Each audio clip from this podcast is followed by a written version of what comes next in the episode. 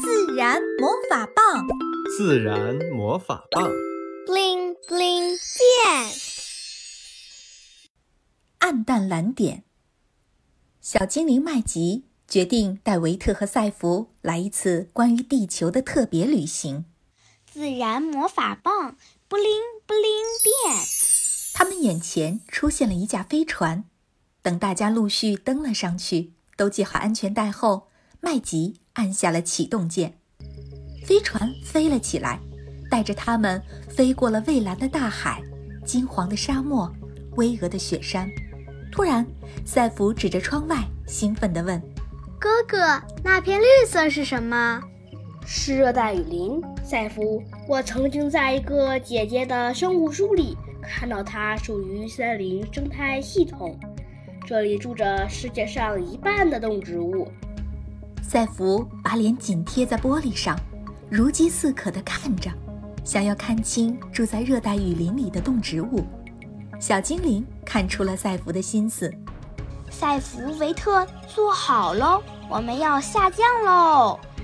飞船开始俯冲下降，眼看马上要撞上雨林了。飞船突然缩小成了小鸟般大，轻盈地穿梭在林间。这里的植物真是多种多样，看那棵树长得好高好高，树冠都长到云上去了。还有这些与树干盘桓缠绕的藤蔓，奇形怪状，千姿百态。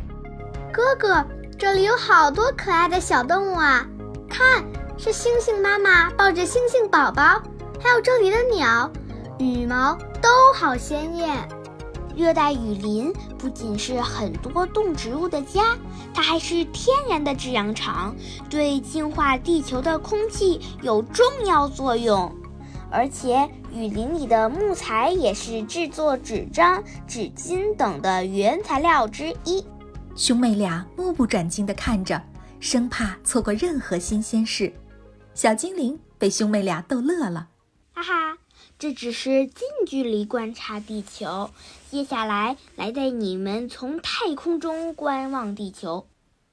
随后，飞船离地面越来越远，逐渐让他们可以看到一个晶莹的球体，上面白色和蓝色的纹痕相互交错着，周围好像裹着一层水蓝色的纱衣。地球好漂亮啊！